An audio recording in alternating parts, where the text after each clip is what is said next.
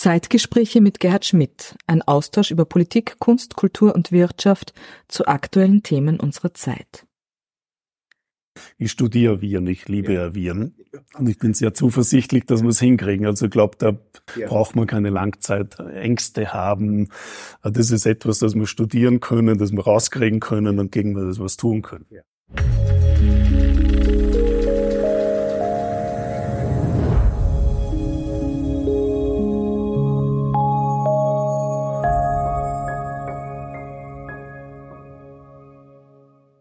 Meine sehr geehrten Damen und Herren, herzlich willkommen zu unserem heutigen Blog der Zeitgespräche äh, hier in der Wiener Urania. Es ist mir heute eine, eine ganz besondere Freude, einen, wie ich persönlich meine, der bedeutendsten Wissenschaftler weltweit einen österreichischen Wissenschaftler begrüßen zu dürfen. Herzlich willkommen, Professor Josef Benninger. Ich freue mich sehr, dass du heute in unseren äh, Blog Zeitgespräche gekommen bist. Lieber Josef Benninger, du hast eine so beeindruckende äh, wissenschaftliche Laufbahn, dass ich jetzt einen Zettel brauche, um, um, um mir das wirklich genauer anzuschauen. Du hast, äh, bist ein Oberösterreicher, der in Oberösterreich maturiert hat. Du hast äh, Medizin äh, studiert. Du hast dann nach deiner Promotion ein Erwin Schrödinger Stipendium äh, in Kanada, in Ontario äh, angenommen, 94 Assistant Professor, 99 Associated Professor, 2002 Full Professor am Department of Immunology and Medical Biophysics an der Universität äh, von Toronto. Äh, du bist dann 2002 dem Ruf wieder nach Österreich gefolgt und hast das IMBA, das Institut für molekulare Biologie der Österreichischen Akademie der Wissenschaften aufgebaut und äh, jetzt wieder in Vancouver tätig und aber auch in Wien eine wirklich beeindruckende wissenschaftliche Laufbahn, eine, eine beeindruckende Karriere. Und im Moment kennt man dich in Österreich vor allem aufgrund deiner Beschäftigung mit dem, mit dem Coronavirus. Wie, wie geht's dir jetzt im Moment damit? Wie ist die Situation? Äh, ja, wir haben ja äh, vor vielen, vielen Jahren, die haben mich mal interessiert, wie Fliegenherzen ja. sich entwickeln. Ja. Und in Fliegenherzentwicklung haben wir plötzlich ein Gen rausgeholt und das haben wir dann gefunden, auch bei Menschen und bei Mäusen. Und das Gen haben wir und andere dann ACE2 genannt, also ACE2. Mhm. Ja. Und, äh, und jetzt stellt sich heraus, ACE2 ist die Tür, dass das Coronavirus verwendet, um uns zu infizieren. Plötzlich ist meine Entdeckung von damals zum Zentrum einer Pandemie geworden ja. und ist wahrscheinlich das meistbeforschte Protein auf dem Planeten geworden. Wie ist denn im Moment der, der Forschungsstand dazu? Äh, ja, am 10. Äh, 10. Januar ist ja die Sequenz, also die genetische Information des neuen Virus rauskommt. Und da war es vollkommen klar, dass AC2 der Rezeptor ist, also der Tür ist, dass das Virus braucht, uns zu infizieren. Und dann, weil ich forsche seitdem, seit 20 Jahren, aber dann ist eine Welle von unvorstellbaren ja. Forschungstätigkeiten kommen, also von Firmen, von äh, Computerfirmen, AIs da reingesprungen. Mehr oder weniger jede Universität auf dem Planeten ist auf das Forschungsprojekt dann auch aufgesprungen, Forschungsprojekt ja. Covid-19 dass wir rauskriegen, wie es funktioniert, wie das Virus funktioniert, wie es uns infiziert, wie die Erkrankung entsteht, was wir dagegen tun können. Und ich muss sagen, das ist wahrscheinlich das größte jemals äh, dagewesene Forschungsprojekt auf unserem Planeten, das wir gemeinsam gemacht haben. Also ja. und natürlich mit dieser geballten Macht an Hirnen, und mhm. Geld von, von äh, Regierungen und, und uh, privaten Firmen wird sicher was Gutes rauskommen. Wie ist denn da, wie ist denn da die, die aktuelle Situation, was Medikament und Impfung betrifft? Was wird denn da früher da sein? Ah, ich glaube, Medikamente will man früher haben. Ja. Müssen wir auch früher haben, weil sogar wenn wir einen Impfstoff hinbekommen, also mhm. bin ich immer ein bisschen skeptisch, aber ja. ich glaube, einer wird ja. ihn hinbekommen. Die werden ja. nicht ideal sein, aber sobald, ja. solange sie ein bisschen schützen, ist gut. Aber bis man dann die Dosen macht, dass das auch in Wien bei uns alle ankommt, ich glaube, das wird noch ein bisschen dauern. Kann man da heute schon eine gewisse Zeitschiene abschätzen? Ja, schwer zum sagen. Ich meine, die Russen haben gerade einen, diesen Impfstoff. Sputnik 5, ja. Genau. Ja. Was grundsätzlich, also die Idee, die ja. dahinter steckt, ist grundsätzlich nicht schlecht. Mhm. Äh, das ist mehr oder weniger derselbe Impfstoff, den die Engländer mit AstraZeneca entwickeln und der in China entwickelt wird. Also schauen wir mal, wie schnell das geht. Aber wir müssen natürlich auch wissen, ob das wirklich schützt. Es gibt Impfstoffe zum Beispiel, die nicht schützen. Äh, normalerweise dauert es so zehn Jahre, bis Impfstoff entwickelt worden ist. Für mhm. viele Viren haben wir bis heute noch keinen Impfstoff.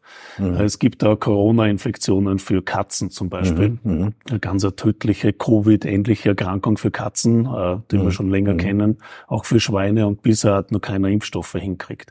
Also ich hoffe, dass ich mir irre, dass wir yeah. bald einen Impfstoff hinbekommen, aber es wird yeah. nicht so leicht sein. Und deswegen braucht man Medikamente, die wirken. Und da bist auch du mit deinem Team, und das ist ja auch ein großartiges Team rund um, um, um dich, äh, bist du mit deinem Team ja sehr, sehr positiv im Moment unterwegs. Genau. Also wir haben ja damals AC2 mitentdeckt. Also ich ja. bin ein genetischer Ingenieur, ja. ja. Medizin studiert und das, was ich tue, mein Interesse ist, was tun eigentlich Gene bei uns im Körper? Und, und um das zu tun und rauszubekommen, machen wir genmanipulierte Mäus. Mhm. Und dann, wir haben die erste genmanipulierte AC2 Knockout-Maus gemacht. Mhm. Das erste, was wir bei diesen Mäusen gesehen haben, war, die haben Herzerkrankungen gekriegt. Mhm. Also, dass die Leute jetzt Herzerkrankungen haben, die Covid-19 haben und dass die mhm. besonders äh, schwere ja. Erkrankungen haben, wundert mich überhaupt nichts, weil das ist die erste Funktion, die wir gefunden haben. Und dann haben wir rausgekriegt, dass AC2 der berühmte Rezeptor ist für das SARS-Virus 2003. Mhm. mhm. Und wir konnten herauskriegen, den Grund, warum das SARS-Virus so tödlich worden ist, mhm. weil das SARS-Virus und das Covid-19-Virus tut mehr oder weniger das Gleiche bindet an AC2, verwendet als mhm. Tür. Mhm. Aber diese mhm. Tür schützt unsere Lungen, schützt uh, das Herz, schützt unsere Blutgefäße. Und deswegen sind diese Viren so mhm. tödlich worden, mhm. weil sie mehr oder weniger Tür gefunden haben, die wir normalerweise brauchen, dass wir Schutz haben. Ja. Und basierend auf diesen Daten, die wir 2005 publiziert haben in Nature und Nature Medicine, haben wir dann auch äh, mhm. Medikament entwickelt. Mhm. Mit der Idee, mhm. man könnte ja eine Tür machen, die genauso mhm. ausschaut, mhm. aber das das Virus also mehr oder Fake. weniger ja. genau wegfängt. Ja. Und gleichzeitig ja. hat die Tür auch noch andere Funktionen, eine. Enzymfunktion, also das schützt für unsere Gewebe. Und, und wir haben schon zehn Jahre Entwicklungsarbeit da reingesteckt, äh, um, um mehr oder weniger das Medikament für mhm. Lungenerkrankungen mhm. zu entwickeln. Und dieses Medikament wurde bereits in 89 Menschen mhm. getestet. Mhm. Also gesunden in Phase 1 klinische Studien und dann Leuten mit Lungenerkrankung. Und mhm. das Medikament ist jetzt in klinischer mhm. Studie für mhm. Covid-19-Patienten ja. in Europa, in Wien und auch jetzt in Russland. Mhm. Lieber Professor, bei unserem Blog schauen doch sehr, sehr viele Menschen äh, zu und es gibt natürlich eine, eine große Verunsicherung äh, äh, unter, unter allen, die, die, die sich jetzt mit dem Thema befassen. Wir haben den Lockdown äh, äh, miterlebt. Die Frage, die immer wieder diskutiert wird, ist, wie gefährlich ist dieses Virus? So die Daten, die wir jetzt haben. also ja. ich bin in vielen Boards in Amerika und, und ja. Äh, also die Daten, die wir jetzt haben, die, die Anzahl der Infizierten ist wahrscheinlich zehnmal mehr, als die offiziellen mhm. Zahlen sagt. Mhm. Also wir kennen das von bestimmten mhm. Daten in Kanada und auch in den USA. Mhm. Und auch wenn ich mit Leuten hier in Europa rede, ist also, wenn Österreich sagt, wir haben wahrscheinlich 20.000 Leute infiziert, dann sind mhm. wahrscheinlich zehnmal mehr. Mhm. Äh, wenn man sich dann die Todesstatistiken anschaut, mhm. die man wirklich zu Covid-19 assoziieren kann, mhm. dann sind wir ungefähr bei 0,4, 0,5 Prozent Sterblichkeit. Mhm. Was noch immer vier, fünfmal höher ist als die Grippe. Also das sind ungefähr die Daten, die wir haben. Äh, die Zahlen gehen auch noch rauf, also wir sind noch nicht mal am Gipfel angekommen. Äh, und eine andere Sache, die man sich bewusst sein muss, ich habe am ersten SARS-Virus gearbeitet. Ich war damals mhm. in Toronto. Mhm. Toronto war das Epizentrum der SARS-Epidemie 2003 mhm. mhm. außerhalb mhm. von China. Mhm. Am Ende, und jeder redet über das, am Ende wurden 8000 Leute infiziert auf, in der ganzen Welt. Mhm. In Toronto waren, glaube ich, 300 Leute infiziert worden, sind 30 davon sind gestorben. Mhm. Aber diese 300 Infektionen haben dazu geführt, dass das soziale und wirtschaftliche Leben der ganzen Stadt zugesperrt worden ist. Mhm. Und dieser erste SARS-Ausbruch hat ist ungefähr im Oktober 2002 losgegangen und im Juli 2003 hatten wir es unter Kontrolle. Also 8000 Leute infiziert worden sind, Mhm. Und es hat acht Monate gebraucht, mhm. bis wir das unter Kontrolle haben. Jetzt sind wir bei offiziell 22 Millionen Infizierten. Und die Kurven ja. steigen. Also man muss das auch in Relation sehen. Also das wird nicht so schnell weggehen. Und die, die Angst vor Langzeitfolgen? Äh, ja, das ist eine interessante Frage, weil äh, also wenn das Virus uns infiziert, mit AC2 ja. können wir wahnsinnig ja. viel erklären. Ja. AC2 sitzt zum Beispiel in der Nasenschleimhaut mhm. auf unserer Zunge. Mhm. Also wenn ich jetzt infiziert mhm. wäre und mhm. dich anhuste, ja. Äh, dann würde das ja. Virus auf deinem AC2 ja. landen, auf deiner Zunge und dann bei der Nase. Bei den meisten ist dann wahrscheinlich kleiner Schnupfen oder gar nichts und dann ist vorbei. Aber wenn man das dann runterkriegt in die Lunge, Mhm. Wenn man das runterschluckt in die Lunge, dann äh, sitzt AC2 da ganz tief drinnen. Mhm. Mhm. Deswegen kriegen diese Leute diese schwere, ganz tiefe Lungenentzündung, die mhm. ganz anders ausschaut mhm. wie bei der Grippe. Mhm. Und, und dann kann man sich vorstellen, dann diese Entzündung, die Blutgefäße werden geschädigt, das Virus kann natürlich dann von der Lunge dann ins Blut rein. Mhm. Und dann streut's. AC2 sitzt auf den Blutgefäßen, deswegen können die direkt infiziert werden. Leute kriegen dann Schlaganfälle, äh, äh kriegen Embolien, kriegen Herzinfarkte, weil AC2 mhm. die Blutgefäße schützt. Mhm. Und wenn mhm. das Virus reingeht, dann kann mhm. das Virus äh, die Blutgefäße direkt schädigen. Äh, AC2 sitzt auf dem Herzmuskel. Jetzt kommen alle diese Geschichten raus, dass 60 oder 70 Prozent der Leute, die Covid-19 haben, also schwere Form von Covid-19, auch eine Herzmuskelentzündung kriegen. Mhm. AC2 sitzt im Gehirn, AC2 mhm. sitzt in der Niere. Also mhm. äh, Covid-19 fängt zwar an als so Lungenerkrankung und das Schnupfen, aber am Ende ist so ein Multiorgan Versagen. Also viele Organe, die Niere, die Leber, das Herz, äh, die Blutgefäße sind involviert. Und äh, und das ist natürlich dann, dann das riesige Problem, das wir haben. Und dann kommen Langzeitfolgen, weil natürlich, ja. wenn es eine Herzmuskelentzündung ja. gibt und man wird wieder gesund, dann kann es sein, dass sich das länger hinzieht. Mhm. Und so mhm. wird sehr interessant mhm. und ganz, ganz wichtig sein, diese Langzeitfolgen zu verfolgen. Zu verfolgen und weil, wissenschaftlich äh, zu begleiten. Ne? Ja, absolut. Weil die Frage ist natürlich jetzt, wie schlimm sie ist ja. Covid-19 und die Virusinfektion. Aber die wird mal weggehen. Mhm. Wir werden einen Impfstoff haben, wir werden Medikamente haben. Also ich bin sehr zuversichtlich. Mhm. Also ich glaube, mhm. ich studiere Viren, ich liebe ja. Viren. Ja. Und ich bin sehr zuversichtlich, dass ja. wir es hinkriegen. Also ich glaube, ja. Ja. braucht man keine Langzeitängste mhm. haben. Mhm. Das ist etwas, mhm. das wir studieren können, das wir rauskriegen können und gegen das was tun können. Ja. Jetzt kurz immer noch, äh, ja. am Anfang war es völlig Chaos. Die ja. Regierungen haben nicht gewusst, wie man mit dem umgeht. Ja. Die Krankenhäuser haben nicht gewusst, wie man mit dem Sind umgeht. wir jetzt gut eingestellt darauf, deiner Meinung nach, mit Maske, Abstandsregeln, den, den üblichen Verhaltensregeln, die kommuniziert werden? Ist das ausreichend? Äh, wahrscheinlich nicht ausreichend, aber in dieser Welt, in der wir leben, wo wir nur Wirtschaft auch brauchen und wo wir natürlich die Leute Geld verdienen müssen, ich glaube, es ist vernünftig. Aber wir werden leben müssen noch eine Zeit mit dem Virus. Genau. Und ja. ich glaube aber, so, so ein Shutdowns kann es nicht mehr geben. Ja. Auch aus dem Grund heraus, dass wir alle jetzt gelernt haben, wie wir mit dem umgehen. Die ersten ja. Ängste sind verschwunden. Jetzt wissen wir ungefähr, ja. wie war jemand anderen infiziert was man dagegen tun kann. Die Ärzte wissen, wenn jemand eine Erkrankung hat, welche Medikamente man ja. geben kann oder was man nicht geben soll. Also ich glaube, äh, diese Shutdowns wird es nicht mehr so aber geben. Die, die Maske wird uns noch eine Zeit begleiten. Ja, ist aber okay. Ja, ja. Lieber, lieber, äh, lieber Josef, lieber Professor Benninger, äh, ich durfte ja äh, zweimal schon dein, dein, dein, dein damaliges Institut in, in Wien, das IMBA, besuchen. Und ihr habt ja dort ganz spektakuläre Forschungen äh, eingeleitet und durchgeführt. Äh, in welche Richtung geht die Biotechnologie? Was werden wir da in den nächsten 10, 20 Jahren zu, zu erwarten haben? Äh, ja, Oder dürfen? Dürfen und, und ja. nicht nur dürfen. Ich glaube, wir leben schon im Zeitalter ja. der Biotechnologie. Ja. Äh, ja, Biotechnologie wird sicher die dominierende Technologie des 21. Jahrhunderts werden. Ich sehe schon, wenn man sich die. Firmen anschaut, wie viel die wert sind.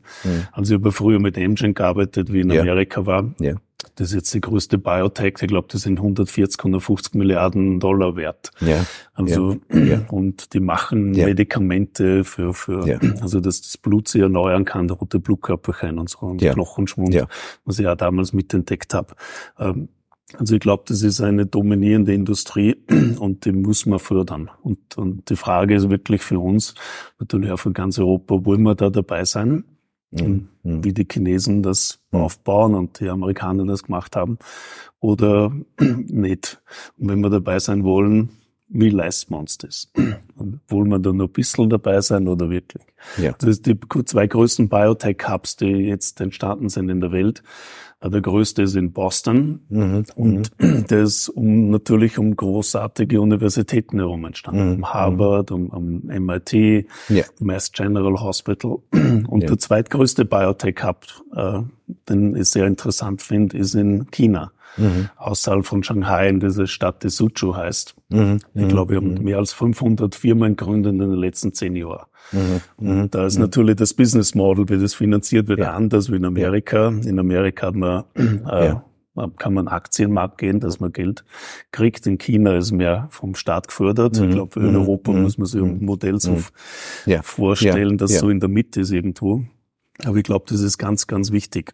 Und ich erlebe das ja, weil in meiner Freizeit gründe Biotech-Firmen. Eine mhm. meiner Firmen, eine Bayron, mhm. macht ja, ja eine klinische Studie ja. für ja. AC2, ja. für Covid-19-Patienten. Ich habe gerade auch andere gegründet. Ja. Ja. Also, ja. Und, und der Grund, warum ich das tue, ist, ist auch einfach. Also meine Leidenschaft ist die Wissenschaft, rauszukriegen, ja, ja, wie wir funktionieren, ja. was passiert, wenn wir nicht mehr funktionieren, was können wir dagegen tun, welche Medikamente können wir tun.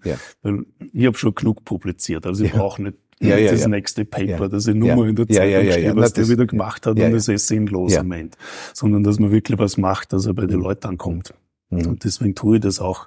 Aber ankommen und, und Ideen haben und Ankommen ist was anderes. Ja, wir sind ja ein sicher politischer Block da und das ist ja auch eine, eine große Forderung oder eine, eine, eine Herausforderung für die Politik, dass wir auch die Rahmenbedingungen für eine optimale Forschungslandschaft äh, liefern. Es hat ja mal vor einiger Zeit eine Studie gegeben, ich glaube vom, vom Institut für höhere Studien, die gesagt hat, es gibt keinen Bereich, wo äh, Arbeitsplätze in der Intensität geschaffen werden können wie in dem Bereich von Forschung und Innovation. Ja, genau. Also die Daten kennen wir ja alle. Ja. Äh, die Sache ist wirklich, und ich habe ja lang hier in Österreich, ich bin nur 2000. Ja drei zurückgezogen aus ja. Amerika, habe dann dieses ja. Institut aufgebaut. Ich bin super stolz ja. und sehr dankbar für alle die Leute, die uns begleitet haben mit Geld und natürlich mit mit Hilfe. Also wahnsinnig Und jetzt dankbar. in Vancouver auch. Und jetzt wieder der Vancouver. Ich leite jetzt das größte Life Sciences Institut in Kanada an der University of British Columbia. Zehnmal größer wie hier. Und das ist eine interessante Erfahrung, dass ich wieder an der amerikanischen Universität das wieder lernen, wie dort das funktioniert, wie, man, wie dort die Gelder fließen was dort Aber die Verbindung ist. zu Österreich ist nach wie vor und zu genau. Wien ist nach wie vor gegeben. Na, ne? absolut, ne? ja. Und ich liebe es ja hier. Aber, aber ja. durch diese vielen Jahre habe ich ja immer miterlebt. Ja. Und wenn ich mir diese kleine Kritik erlauben darf. In jeder Regierungserklärung ist immer gestanden, ja. Forschung ja. und Entwicklung ja. ist so wichtig. Wir werden das priorisieren.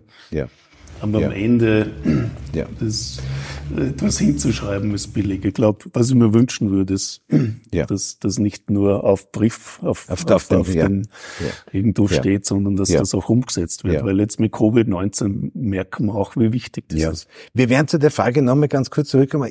Was mich noch interessieren würde, ist, was werden wir denn, was werden wir denn weltweit wissenschaftlich in den nächsten Jahren er, erleben oder erwarten können? Welche Krankheiten wird man in den Griff bekommen? Wo wird man noch mehr Zeit brauchen? Wie schaut's mit Krebs aus? Ja, schwer zum sagen. Ich meine, mit Krebs hat es ja vor ein paar Jahren diesen Durchbruch gegeben. Ja. Also Krebsimmuntherapie. Ja. Ich war ja da live dabei, wir haben ja die erste CTLA4-Knockout-Maus gemacht, ja. 95 ja. Jahre.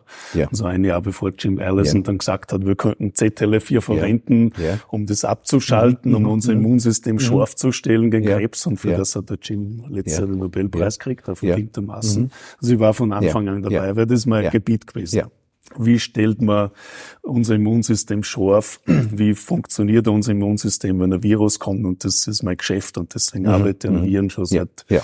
seit 30 Jahren. Darum ist das, das Virus ist, sympathisch, oder? Ja, genau. Also zuerst haben wir mit Herzmuskelentzündung ja, gearbeitet mit einem Virus, das heißt Coxsackie-Virus. Ja. Dann haben wir auch, also und den wildesten Viren gab es auch jetzt mit Ebola, also mhm. anderen Viren. Also ist mein Leben. Und ja. der Grund ist auch, wir müssen ja. natürlich rauskriegen, wie das funktioniert ja. und, und was man dagegen tut. Wird man irgendwann einmal eine Zeit erleben, dass künstliche Organe geschaffen werden? Ah, das ist natürlich auch ein anderer wunderbarer Ansatz für moderne mhm. Forschung. Also Shima Yamanaka hatte, wann war denn das? 2007 jetzt, schon wieder länger her, aus mehr oder weniger, und das muss man sich auf der Zunge gerinnen lassen, die, die Zeitschiene der Biologie zurückgedreht. Mhm. Also nach unserem Interview. Ja. Unsere normale Erfahrung ist, dann ist heute halt eine halbe Stunde vergangen. Ja. Das ist so. Ja. Unser biologisches Leben ist auch, wir werden geboren, wir, wir wachsen auf, wir werden Erwachsene ja, und dann altern wir. Und eventuell müssen wir leider sterben. Ja. Das ist unsere biologische Zeit. Ja. Und jetzt hat Jingma Yamanaka geschafft, dass er zum Beispiel diese Hautzelle von mir nimmt, ja. vier Faktoren reinschneidet, vier Gene reinschneidet und aus dieser Hautzelle wird eine Stammzelle. Mhm. Also wir können jetzt die biologische Zeit zurückdrehen. Mhm. Das kann man auch beim 80-Jährigen machen. Mhm. Und aus einer Stammzelle, aus der sind wir alle entstanden. Das heißt, das ist die primordiale Zelle, aus der ein ganzer Mensch werden kann. Und das hat natürlich Wissenschaft, wie wir Wissenschaft verstehen, vollkommen revolutioniert. Nochmal, das muss man sich überlegen. Also es ist nicht diese physische Zeit, eine physikalische mhm. Zeit, jetzt passiert ja. was und das ist da. Ja. Wir in ja. Biologie haben mit also in Technologienentwicklung eine Zeit zurückzudrehen. Das erlaubt uns zum Beispiel, dass wenn ich eine bestimmte Erkrankung hätte, eine seltene Erkrankung oder mhm. Diabetes mhm. oder mhm. zuckerkrank bin, mhm. dass man aus mir eine Zelle nehmen kann, die zurückdreht, eine Stammzelle zu sein. Ja. Und in den letzten Jahren, besonders Hans Klevers in Holland und mhm. natürlich viele mhm. andere auch bei uns am Institut Jürgen Knoblich, der ganz toll ist und der aus diesen Stammzellen mhm. dann mhm. Organe mhm. gezogen mhm. hat. Mhm. Also wir haben dann gelernt, ich nehme die ja. Zelle, drehe es ja. zurück zur Stammzelle und dann tun wir Tissue Engineering. Und dann macht man einen kleinen Darm draus. Äh, Jürgen hat die ersten menschlichen Gehirne gemacht, menschliche Gehirne aus Stammzellen gezogen, also diese Organoide. Mhm. Wir haben letztes Jahr die ersten Blutgefäße in der Welt gezogen aus Stammzellen. Also wir können perfekteste menschliche Blutgefäße ziehen aus Stammzellen. Und eine Idee, die wir haben jetzt, jetzt zum Beispiel, dass wir diese Blutgefäße machen, perfekte ja. menschliche Blutgefäße ziehen und zum Beispiel bei Leuten, denen Wunden nicht mehr heilen, transplantieren. Mhm. Also gibt es mhm. Leute, die ganz tiefe mhm. Verbrennungen haben, da kann man keine Haut mehr transplantieren, weil die mhm. keine mhm. Blutgefäße mhm. mehr haben. Und wenn man wirklich Gewebe zieht, dann könnte man Haut transplantieren, dann ja. könnte man bei Diabetikern nicht heilende Wunden ja. heil machen. Ja. Also ja. ist zwar nur früh, aber ich glaube, da ist, wo das Gebiet hingeht.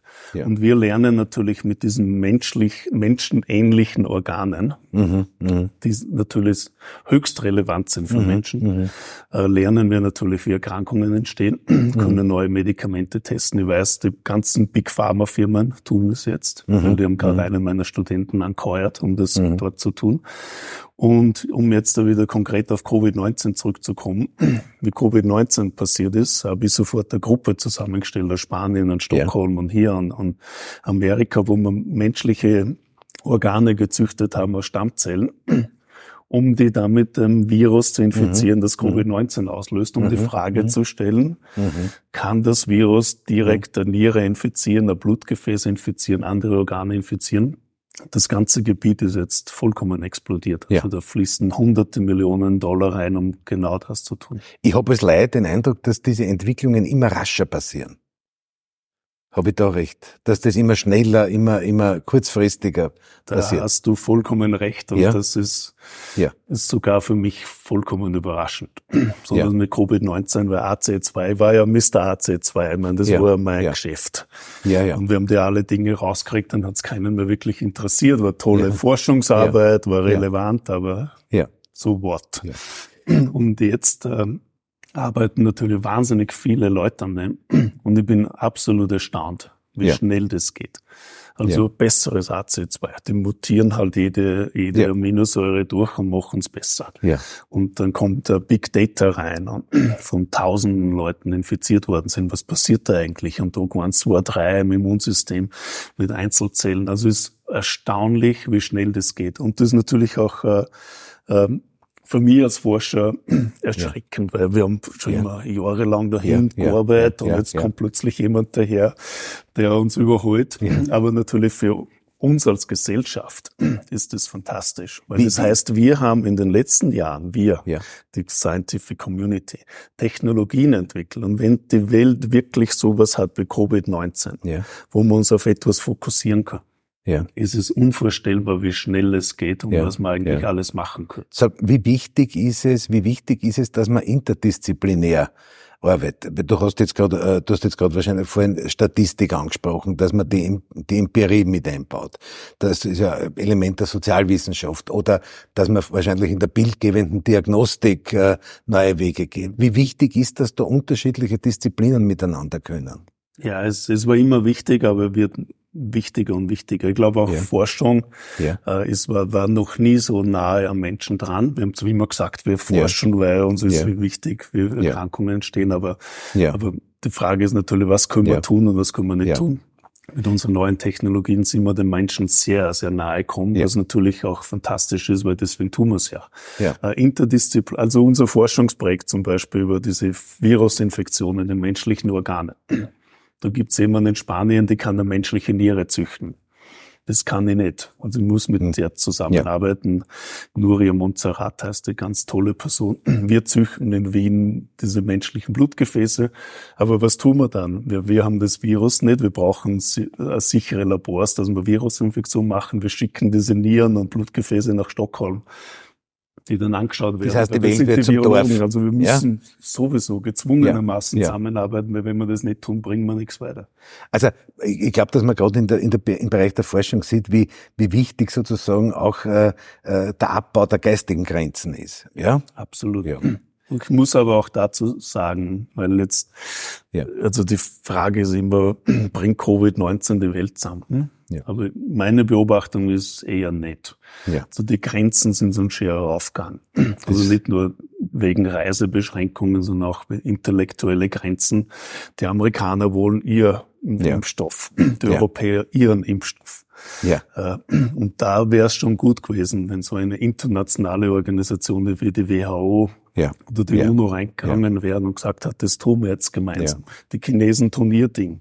Ja, ein Nona. Ja, du wir in Österreich die, wollen natürlich auch, dass wir zuerst den Impfstoff kriegen. Also, die, die kosmopolitische Interessenslage spielt sich wahrscheinlich in der Forschung auch entsprechend. Ja, und, und also ich glaube, also obwohl alle drüber ja. reden, das ist so super, wie ja. wir alle zusammenarbeiten, aber ich glaube, ja. ja. dass die Erfahrung, zumindest politisch, ist ganz anders. Lieber Professor, darf ich noch einen, einen, einen letzten Punkt ansprechen? Ich habe äh, äh, noch Zitaten von dir gesucht. Du hast in einem Gespräch mit deinem Kollegen Markus Hengstschläger einmal äh, gesagt, es ist eine außergewöhnliche Zeit. Äh, wir haben ähm, äh, es war noch nie so wichtig wie jetzt, basierend auf vernünftiger Beratung durch Wissenschaft, wissen, dass es Guidelines gibt, was die Politik tun oder nicht tun sollte, ist noch nie so wichtig gewesen wie jetzt. Was Wissenschaft tun kann, ist alle Karten auf den Tisch zu legen, unser bestes Wissen auf den Tisch zu legen. Politik muss dann sowieso abwägen, welche Entscheidungen getroffen werden. Was erwartest du dir von der Politik? Also ich äh würde mir wünschen, dass äh, in Österreich überparteilich alle Gruppen zusammenkommen und in Österreich äh, Dinge initiiert werden, dass Österreich wieder zu mhm. einer Welt, Weltleader für biomedizinische Forschung wird. Wir haben eines der besten Krankenhäuser der Welt. Wir haben tolle Universitäten und kluge Leute.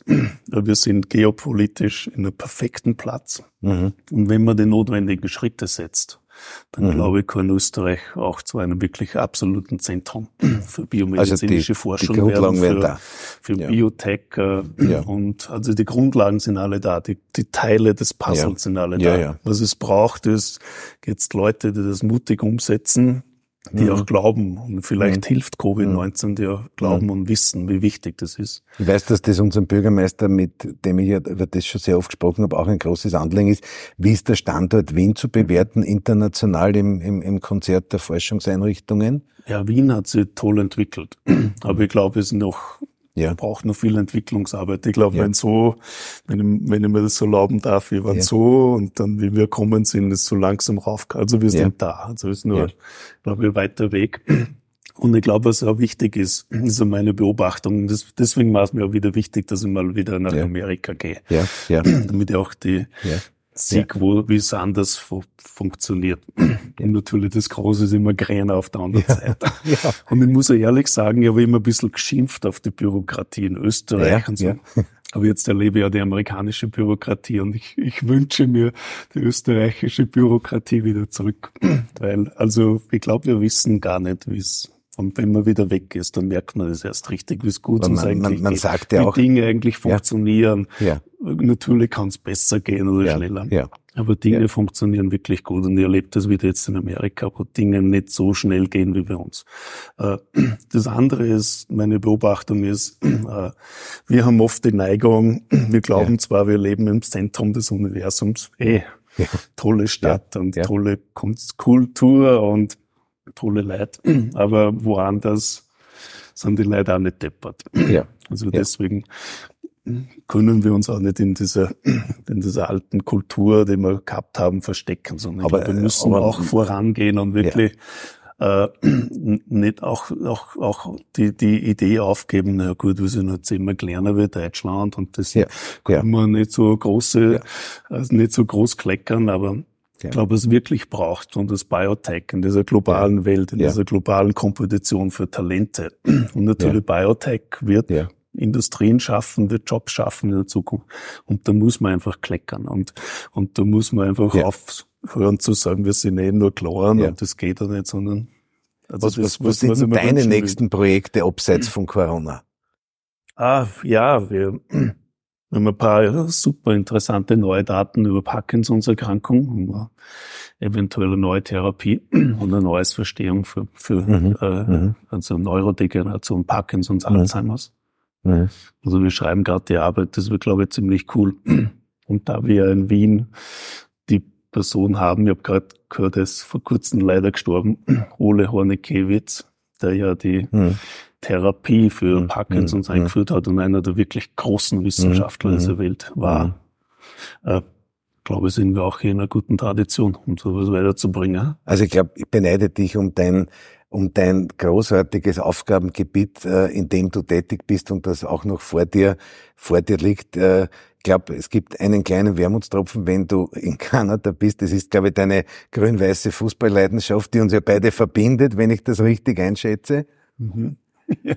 Schätzt du richtig ein, ja. Aber ich weiß das, ich weiß, dass das auch noch Kanada Standleitungen gibt und man auch sozusagen die Übertragungen aus dem, aus dem Allianzstadion oder Weststadion auch mitverfolgen kann. Ich muss ja sagen, mit dem Internet und Ja, dem, mit und Ja. VPN bin ich ja, fast bei jeder Rapid-Partie live dabei. Sehr gut.